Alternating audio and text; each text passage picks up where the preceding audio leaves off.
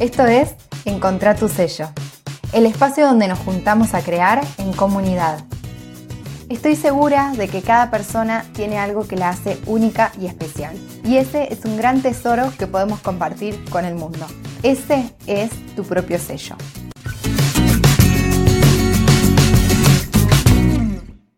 Hola, ¿cómo estás?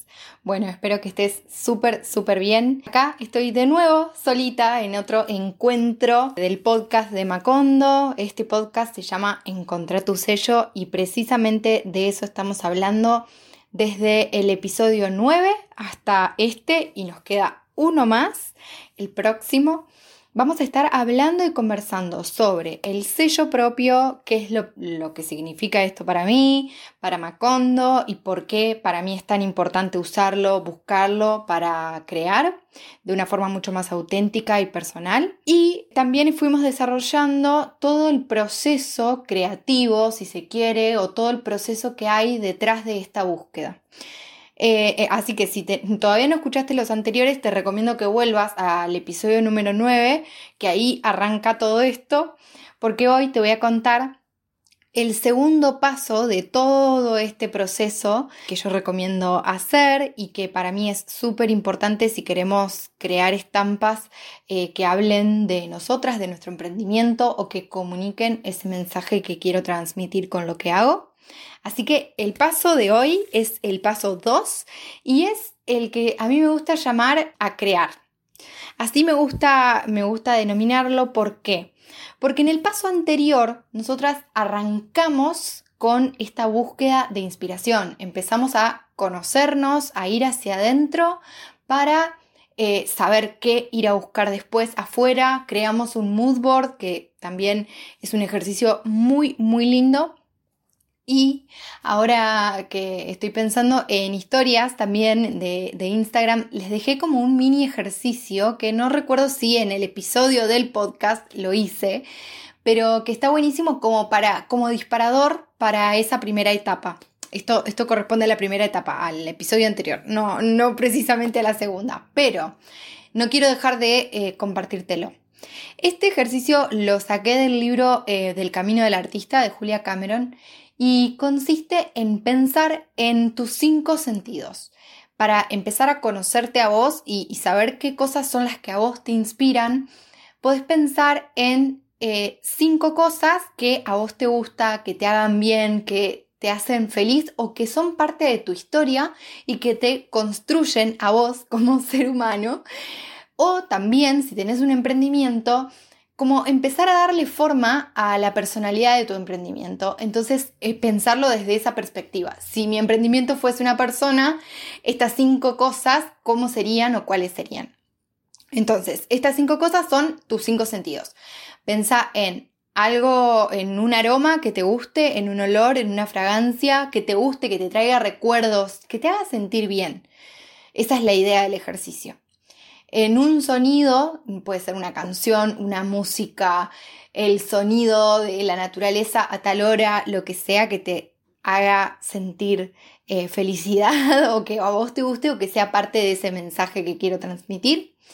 Algo que te guste ver. Acá puede ser cualquier cosa, o sea, acá usamos los ojos, así que todo lo que te parezca lindo, que te inspire desde ese lugar, que lo veas y digas, ah, me puedo quedar horas mirando esto, eh, eso es eh, también súper importante.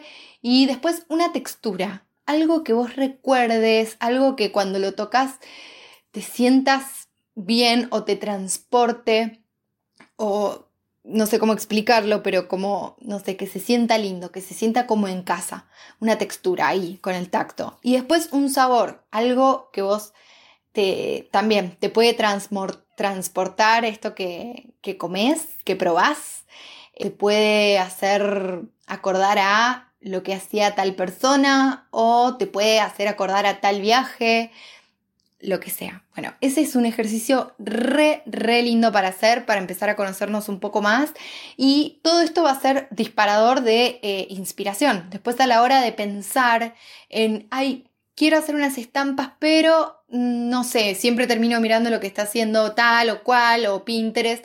Bueno, arranca por acá, Empezá con uno de, de estas ideas, de estas propuestas y empezar a indagar e investigar desde ahí. Podés crearte un mood board eh, con el disparador y arrancar a buscar imágenes, arrancar a, buscar cosas que, que te parezca que tienen que ver con eso. Así que bueno, ahí lo dejo. Como ejercicio está bárbaro, así que si te gusta, lo puedes hacer y me contás qué te resulta, si te gusta. Ahora sí, vamos a meternos en, el paso 2, entonces, que es lo que nos convoca en el día de hoy. Y vamos a pensar en qué es esto de crear. En este proceso que estamos viviendo, en esta búsqueda del sello propio, entonces decíamos que en el primer paso buscamos inspiración, soñamos, volamos y ahora tenemos que hacer algo con todo eso que trabajamos en el primer paso. Tenemos que bajarlo a la realidad. ¿Y qué pasa? Muchas veces es como que, sí, ya sé lo que quiero hacer, ay, sí, esa idea, listo, listo, la tengo en mi mente, me voy a la tela, me voy a la estampa, agarro todo, plum, empiezo a estampar, desastre. la estampa no era lo que yo pensaba, no era lo que me imaginé, no me gustaron los colores, no.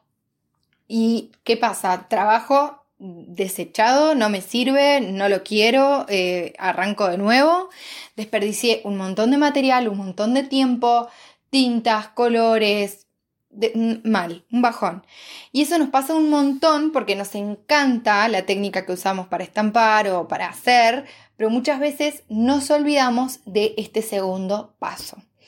Y este segundo paso para mí es eh, el que mm, nos va a llevar a la idea del diseño. ¿Y qué es diseño? Eh, creo que es Luján Cambariere que menciona que el diseño es planificar y pensar antes de hacer. ¿Esto qué quiere decir?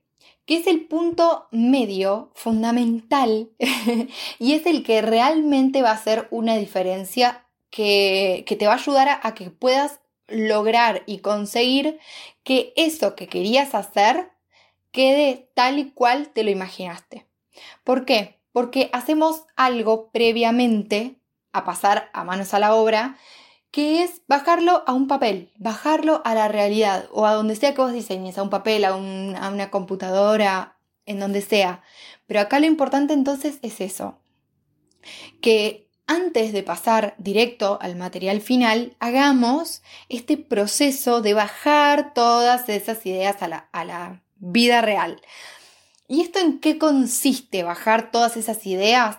Yo soy muy manual, muy de las cosas así la mano. Y por lo general las personas que somos hacedoras, como vos, como yo, siempre vamos a tratar de tener contacto directo con el material. Entonces, lo primero que vamos a hacer es agarrar lápiz y papel, por más de que creas que no sabes dibujar, por más de que tengas un millón y medio de eh, barreras para hacerlo, que acá hay otra eh, persona que piensa, siente y cree que no es buena dibujando o más que nada hace un tiempo atrás lo pensaba y lo sentía de esa manera. Es un bloqueo, es un miedo que se nos instaló en algún momento. Eh, alguien nos ha dicho algo referido a, a algún dibujo que hemos hecho y nos quedó esa idea, no sé por qué, pero, pero bueno, lo importante acá es pensar en que por más de que tengas miedo, o por más de que sepas que no, no sé, que no te va a salir genial, que no te va a salir espectacular, que no vas a... Porque acá no estamos eso, buscando ser las mejores ilustradoras del mundo.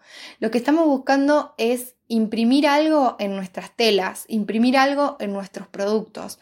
¿Para qué? Para hacerlos más personales y más auténticos. Lo que queremos acá es poder expresarnos, es poder decir, es poder contar, es poder hacer algo que sea propio. Dejar de bajar una imagen de internet y replicarla en una estampa. Ah, obviamente, a partir de ahora lo vamos a ir dejando de hacer porque, por un lado, eh, bueno, eso tiene que ver un poco con, con que eso lo hizo otra persona y no es propio, no es nuestro.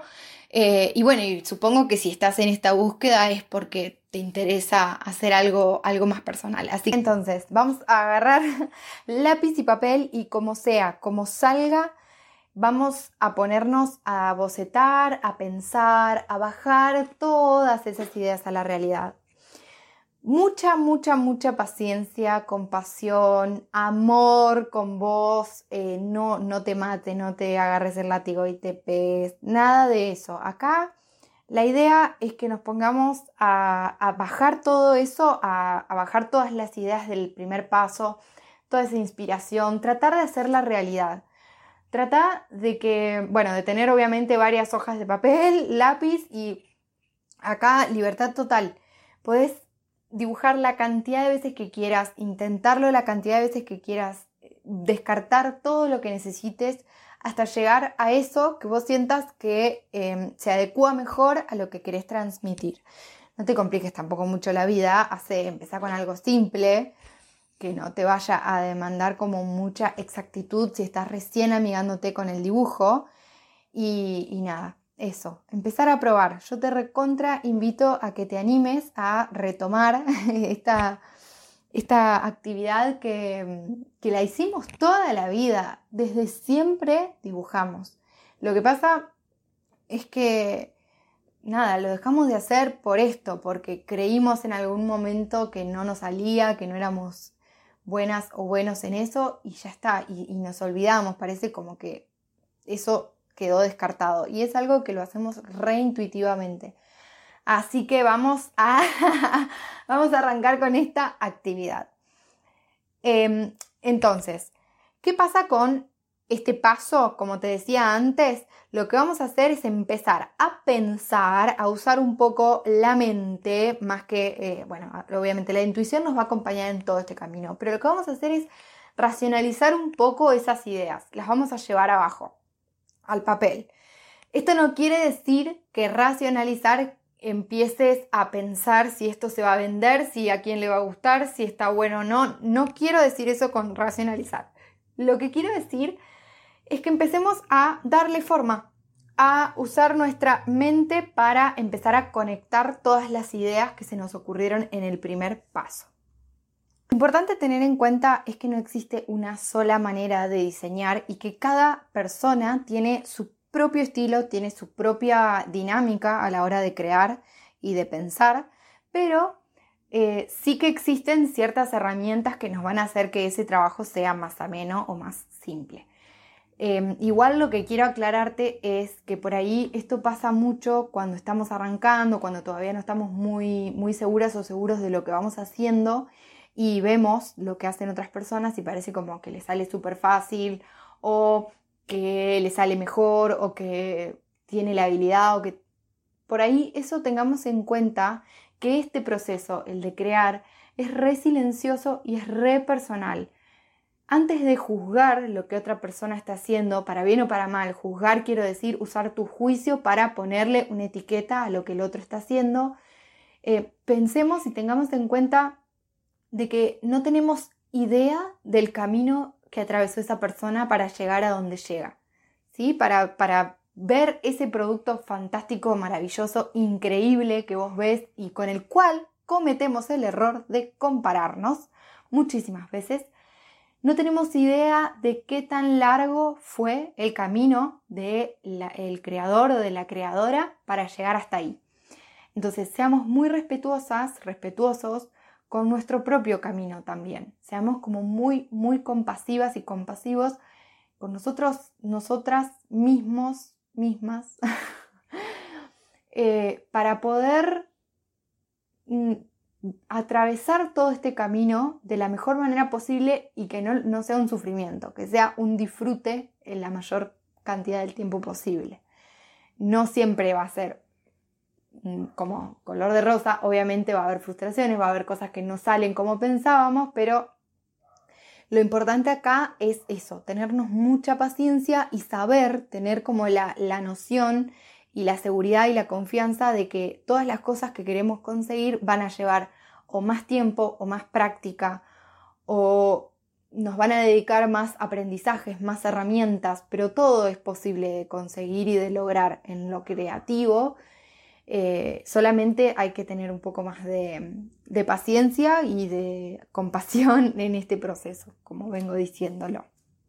La buena noticia es que existen un montón de herramientas que nos pueden ayudar a que este camino sea como más sencillo, que estas son las herramientas que nos trae, por ejemplo, el mundo de las artes o del diseño para poder crear. Esto es como lo que nos va a ayudar un montón a, a no hacerlo de una manera tan intuitiva, que yo sabes que con la intuición me encanta y me parece una súper herramienta para crear, pero que por ahí nos dé cierta certeza de que estamos haciendo las cosas bien, ponele, o que mm, estas herramientas van a hacer que, las ideas tomen forma y nos van a ayudar como a, a, a, llevarlas al plano real de una manera más sencilla, como que nos alivianan un poco el camino. No encuentro bien las palabras para, para definirlo.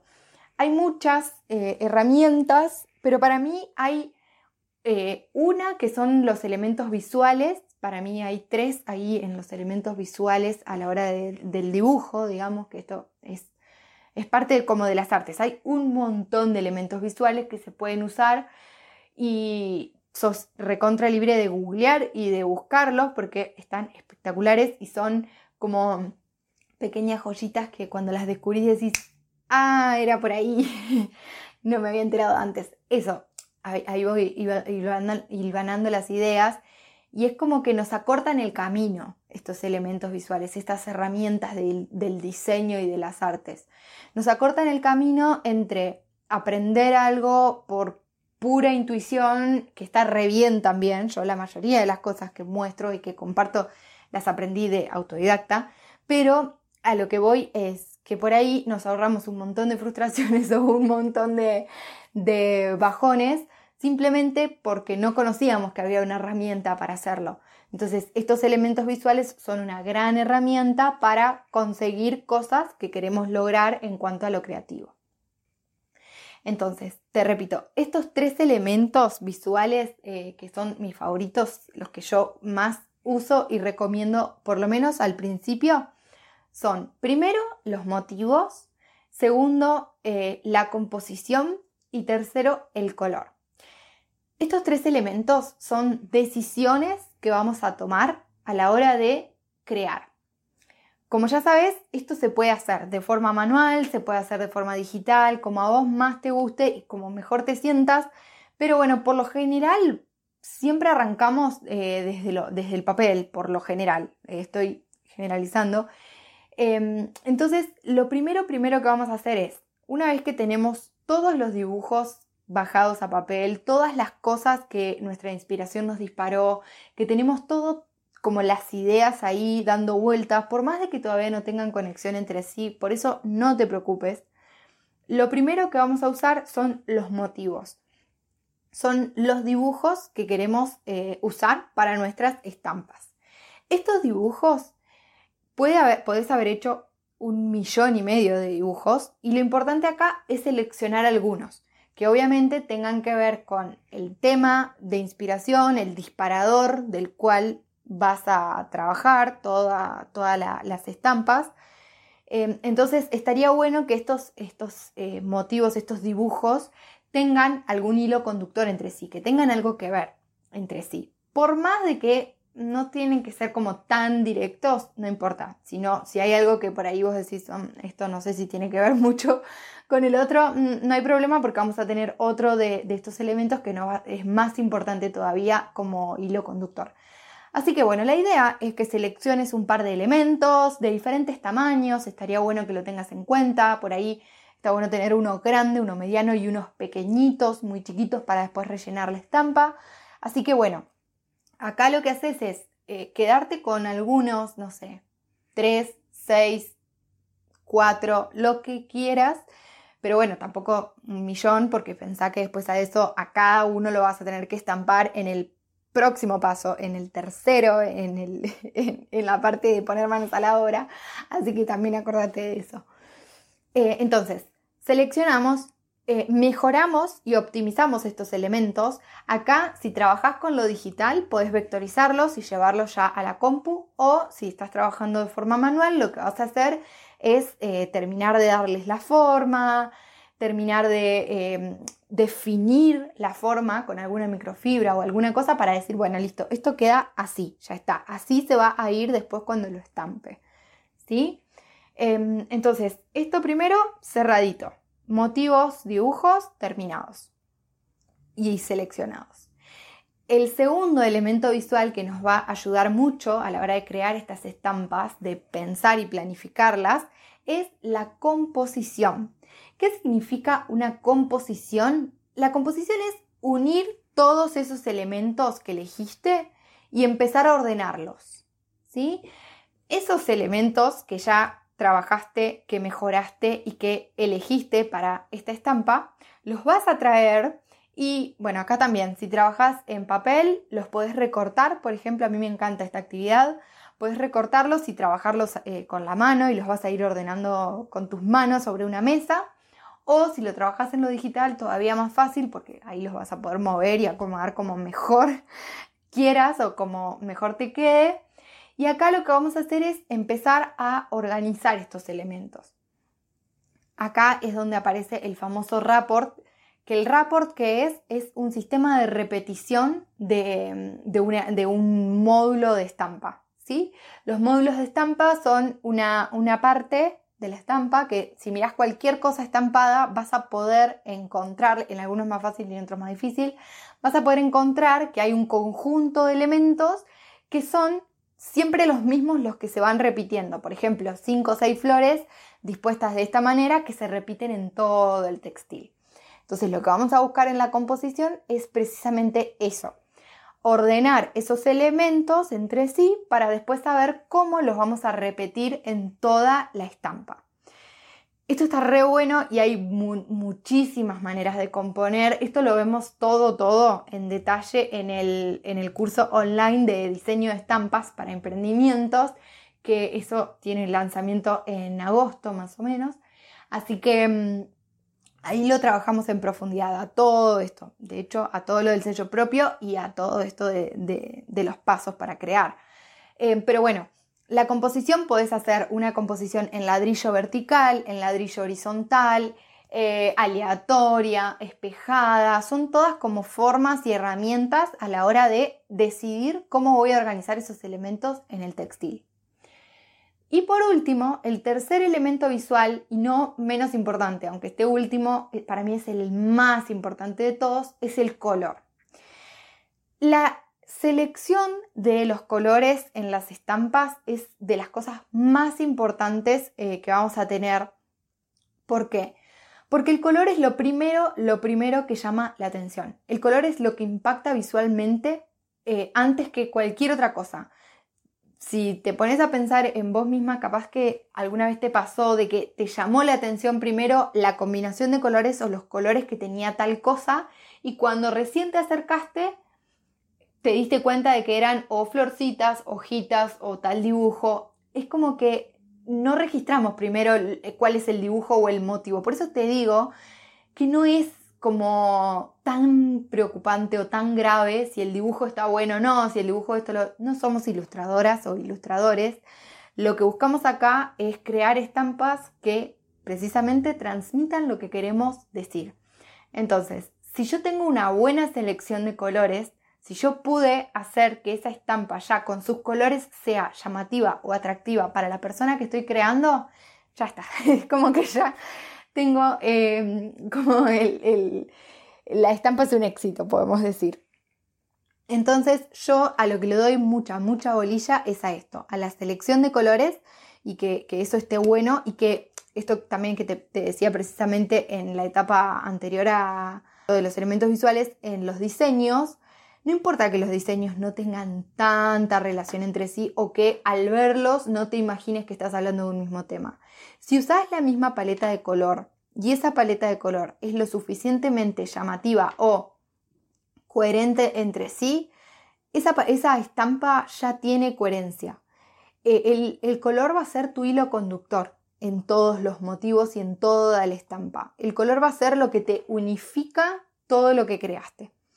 Y hablando del color, también estaría bueno contarte que en mi página web tengo una clase eh, en la cual trabajamos mucho todo lo que es la teoría del color, la selección de los colores y cómo eh, crear las tintas, cómo mezclar los pigmentos para crear los colores que querés conseguir eh, con las de serigrafía al agua, que viste que sirven para serigrafía y para hacer sellos. Así que si te interesa, Esa clase está re buena y va a estar disponible eh, a partir de mayo.